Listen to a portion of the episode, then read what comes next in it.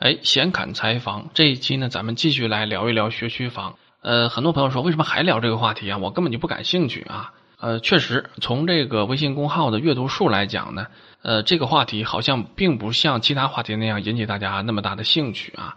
因为正常咱们一期节目的话呢，呃，在微信公号大概六千左右的阅读是比较正常的，但是这期节目可能连四千都没到哈，到目前为止。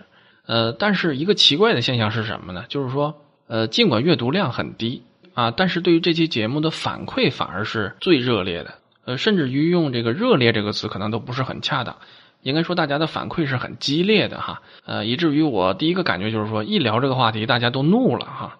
呃，所以才倒觉得还是有必要再跟大家深入的再聊一次啊。能看得出来大家都很辛苦啊，这个面对子女的教育问题，呃，每一个家长其实都面临着很大的这种压力和责任哈。好，那今天怎么来跟大家聊呢？我觉得还是，呃，主要的回应大家的这个留言吧，主要回应大家的这种啊关切哈。呃，我大概把这个留言分成了几类啊，咱们一类一类来聊啊。第一类呢就很简单了，呃，也很直接啊，就是说菜刀你怎么这个这样呢？啊，为什么不让我们买学区房啊？对吧？那不买学区房，孩子教育怎么办呢？啊，等等等等啊，这是一类啊非常普遍的一种反馈。呃，面对这种反馈呢，菜刀必须在这儿继续说明一下啊。其实，在上期节目里面已经说明这个问题了，呃，可能这一类朋友没有特别的注意啊。那就是说呢，菜刀绝对不是不让大家去买学区房啊，绝对没这个意思。而且我不让也不好使，是吧？啊，我个人只是不建议购买，对吧？啊，如果说您啊确实就是想买啊，或者说您对您自身的情况进行了评估，您觉得哎这个买学区房很符合您的这种需求啊，或者您判断呢这个学区房可能风险不是那么的大啊，等等吧。啊，总而言之就是您想买，那当然是可以的嘛，一点问题都没有啊！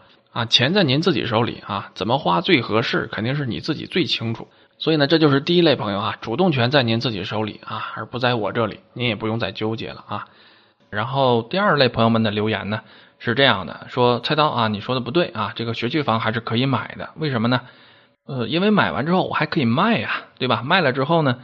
哎，这个钱也不少，然后呢，相当于我这个没花钱，甚至于还赚了点钱，同时呢，还享受到了这个比较优质的这种稀缺的教育资源啊。嗯，而且呢，从留言的情况来看呢，持这种看法的朋友们，他们所占的比例也是最大的啊。如果是很多人都持这样的观点的话，那一定是我没有表达清楚哈啊，所以呢，就有必要把这个话题再聊一聊。呃，首先呢，菜刀当然承认确实有这种情况存在哈。而且呢，从过往的市场的实际情况来看，也就是如此，啊，很多人买了学区房，然后呢，房价还是一路的飙升啊，学区房的这个价格也涨得很快，啊，最终呢，孩子念完书了啊，不需要这个学区房了，然后卖出去啊，还赚了点钱啊，这种情况是大量存在的，呃，但是存在这种情况，并不意味着这个学区房本身的风险就很小。啊，特别是这种情况呢，它其实都是一个过往的经验，那么对于未来的趋势来讲，是不是还会如此？啊，这里边呢都有很大的不确定性啊，呃，所以上期节目的时候，咱们说这个学区房，我个人为什么不建议购买的时候，啊，大概聊了两点嘛。第一点就是说，学区房本身呢，它不是特别稳定啊，它的变动本身就很大，呃，比如说学区可能会出现变动的情况，对吧？因为学区我们都知道嘛，它是每隔几年就要重新划分一下的，而且可不是说啊，您这个小区这一次分到这个重点学区了，然后每一次都会分到这个重点学区。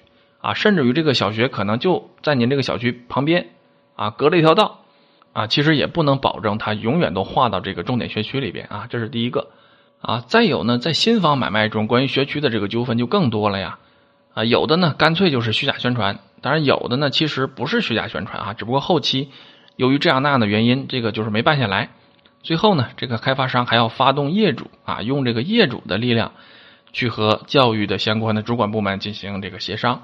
当然还存在其他的情况哈，这个也是新房的这个交易中经常会出现的问题，就是说它这个学区啊，确实是一个重点学区，但是这个重点学区是怎么回事呢？要么是一个分校，要么是怎么样，是一个挂名的学校啊。比如说开发商引进了一个学校进来，然后呢，呃，和一个重点学校签了一个冠名协议啊，三年也好，五年也好啊，然后呢，可以用这个学校的名字啊，可以利用这个学校的一些教学资源啊，老师可以给他培训，甚至也可以派几个老师过来。在这个新的学校啊进行教学，啊，如果咱们不深入的去了解的话，那其实在表面上是完全看不出来的，对吧？啊，这种挂羊头卖狗肉的这种例子非常的多，啊，但是呢，我们是冲着这羊头去的，对吧？花了一个羊肉的价钱，最后买的是狗肉啊啊，这些情况其实都是存在的。呃，当然我们也可以说它这些呢都是一些偶然的现象啊，这个我也承认啊。那么面对购买学区房这件事情呢，这个因素也许我们可以不用考虑它，OK 的是没问题的啊。但是除了这个学区变动之外的另外一个风险因素就不能不考虑了啊，这个就是政策因素啊。我们上期节目里面其实也跟大家聊得很清楚了，现在整体的政策导向呢是越来越淡化学区的。啊，比如说这个多校划片啊，比如说这个优质的教师资源、教学资源啊，在不同的学校、不同的区域之间啊，要轮转呐，等等啊，这些政策啊，这是一种很明显的政策导向啊，也是一种很明显的趋势。所以呢，如果您买了一个学区房啊，是按照这个重点学区的价格买的，然后您如果是小学的话，得上六年吧，啊，初中的话也得上三年啊，要是一个双重点学区，就上九年啊，啊，在这六到九年的过程中。这种政策上的风险，您怎么来防范呢？对吧？所以这是学区房面对未来的时候一个呃最大的不确定性因素，是吧？所以呢，最多的朋友留言说：“我可以再卖呀。”OK，过去十年任何一个学区房也许都可以，但是在未来的十年是不是还可以？这个就不好说了啊。为什么呀？因为政策导向嘛啊。所以菜刀一直说它的风险在哪里啊？其实就在这儿。当然，也有朋友可能会说：“说我不信啊。”啊，我不信这个政策未来这个导向一定会这么走啊！也许它就能维持现行的这种学区房的体制啊。如果它能够一直维持这个体制的话，那么我买这个房子这不还是一样吗？啊，风险不就没有了吗？啊，但是我可能要跟您说说，这个体制是一定会改变的啊。为什么呢？啊，原因很简单，因为大家不满意嘛。啊，大家这个对于学区房的这种意见越来越大啊。其实这就和医改是一样的哈，医改改了这么多年啊，改来改去，改到现在啊，大家觉得还是存在各种各样的问题。啊，还是不满意啊！但是为什么还要改下去呀？因为你改的时候，最起码大家觉得你在改啊，你有行动啊，大家还觉得稍微舒服一些啊。如果说明明这个地方出现了问题，然后你还不改了啊，那怎么样啊？那大家就会更不满意嘛，是不是？啊，所以未来呢，对于教育资源的这种分配体制的改革啊，应该还是这个路子啊。对于学区房，大家已经怨声载道了，是吧？那么干脆把学区房这个问题就解决掉，我们换一种分配方式，是完全有可能的。啊，比如说怎么样啊？比如说就是以后啊，随着这个政策的引导，随着我们这个不断的调整，可能未来真的就是没有学区房了，真的就是大家这个学区都差不多啊，都一样啊。但是由于优质的教育资源本身是稀缺的啊，这一点是没有改变的啊。那么这种所有的这个教育水平都一样是什么呀？是可能比原来的没有改变之前的这种低的标准要高，但是肯定是要比原来高的标准要低的啊。就是大家平均一下。啊，这不就没有差别了吗？啊，但是呢，优质的教育资源还是稀缺的啊。到那个时候，如果您还是想啊获得更好的教育资源的话，怎么办呢？那就是额外的再付费啊，然后再用额外的其他的标准，大家再来争夺这些资源啊啊。比如说到时候想要选一个更好的学校，可能大家就只能选私立了啊。如果真能发展到这一步的话，也算是一种啊半市场化的这种改革吧。啊，当然说到这儿，肯定有朋友会不同意哈。他说：“说那不就是教育产业化吗？啊，教育产业化这么多年啊，出现了什么什么这样的问题啊，等等啊。但是我觉得这里还是要区分教育产业化和教育市场化之间的区别哈。啊，这二者之间其实还是有很明显的区别的啊。但是这种区别到底是什么啊？咱们篇幅有限，在这儿就不聊了啊。因此呢，正是因为以上这些，所以导致什么呀？导致在未来这个学区房这个概念呢，可能会越来越淡化。啊，所以呢，在这样的情况下，与其我们去买一个学区房，还真的就不如我们直接去购买这些优质的教育资源是更好的。啊，当然前提都是在您有这种啊消费和支付的能力的情况下啊。啊，优质的教育资源其实就是奢侈品嘛，这个也没有什么好避讳的。而对于普通人来讲，其实我们就是接受啊正常的这种公立教育也是完全可以的，也没有什么问题啊。所以从这个意义上来讲呢，现在的学区房也就是教育上的奢侈品啊，其实可以完全这么给它来定位的，啊，只不过在我个人看来，这个奢侈品在未来啊一段时间之内会快速的褪色，啊，这就是关于第二类朋友们的留言哈，说这个房子我还可以卖啊，但是卖的话呢，可能在我个人看来，未来是有很大的风险的，啊，当然这并不意味着您一定就会赔啊，这并不一定，啊，只是说我们做风险评估的时候，它是有很大的风险的。呃，然后第三类留言呢就比较有意思了啊，然后相对来讲呢也有那么一点专业头脑哈。呃，怎么说的呢？他说这个学区房还是要买啊，为什么要买呢？啊，因为买学区房本身也是一种投资。呃，然后呢，他还打了一个比方，他说什么呢？他说买学区房和买教育服务啊，就好比是我们去买房还是租房啊。如果我们单纯只是想买一个教育服务的话，那就相当于我们去租房住。哎，我觉得他这个想法还是很有意思的哈。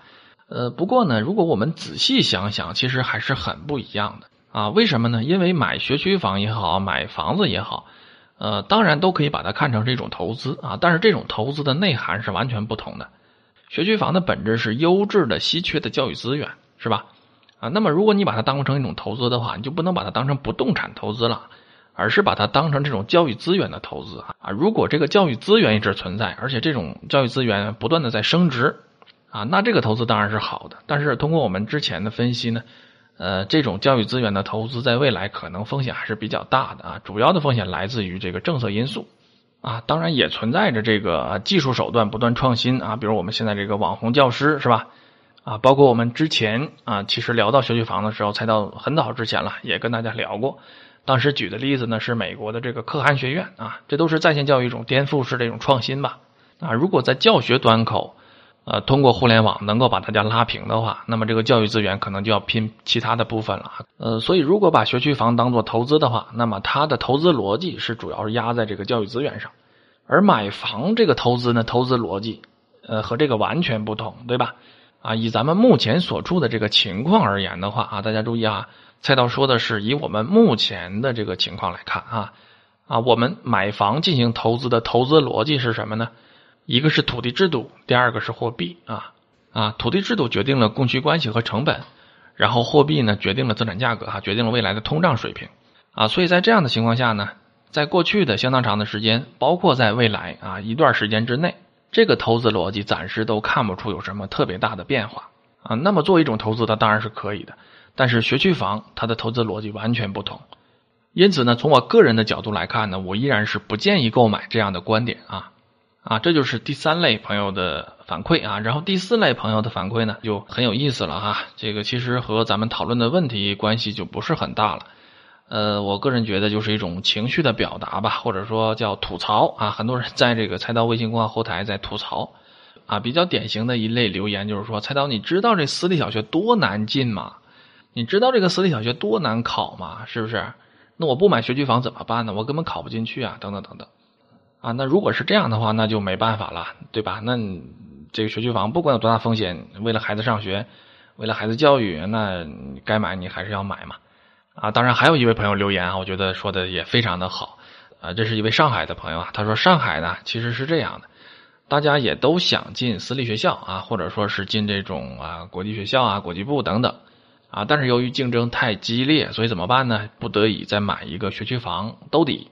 啊，就是说这私立学校一旦进不去，哎，我还有一个公立学校兜底啊，所以我觉得这位朋友应该是一个过来人哈，而且我觉得他所说的这个做法应该也是有一定的代表性的啊，所以可见这个父母是多么的不容易哈。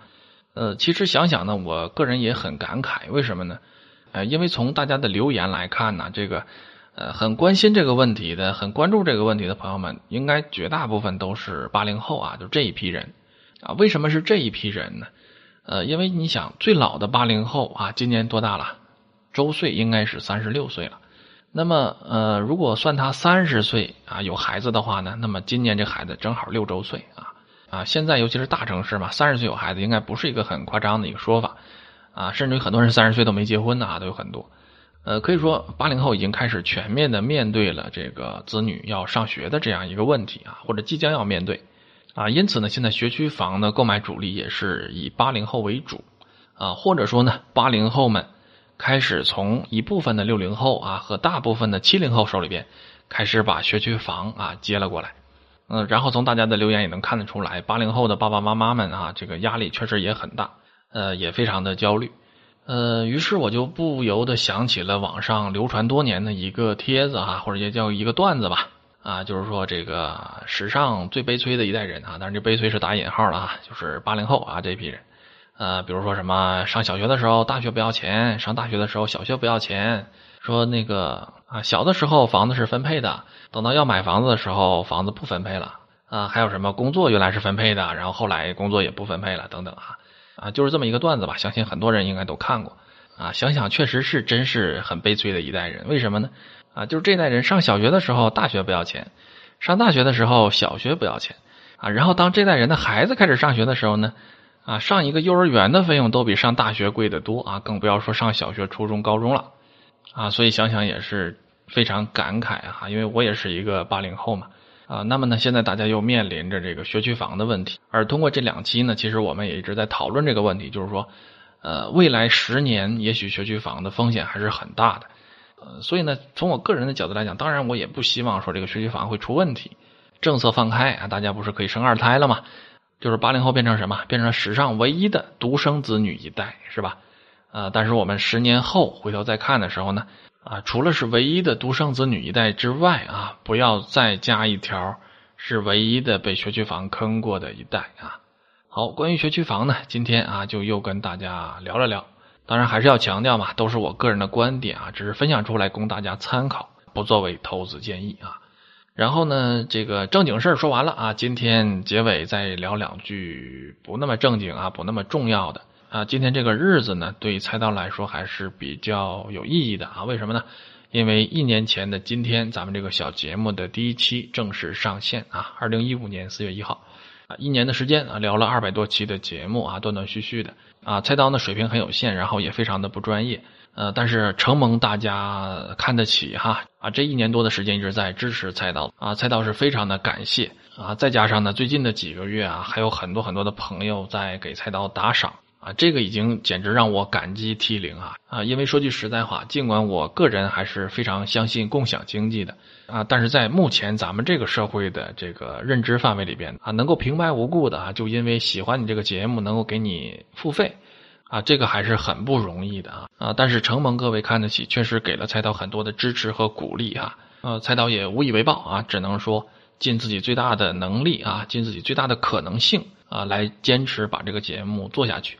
呃，一年就像一个轮回啊，旧的一轮结束了，然后新的一轮马上就要开始啊。尽管有各种各样的困难吧，啊，尽管现在整个的大的环境大家也都非常的清楚哈，啊，所以很多时候呢，也有朋友在后台留言给蔡道提建议哈，说为什么呃最近这个聊的事情都这么的软呢？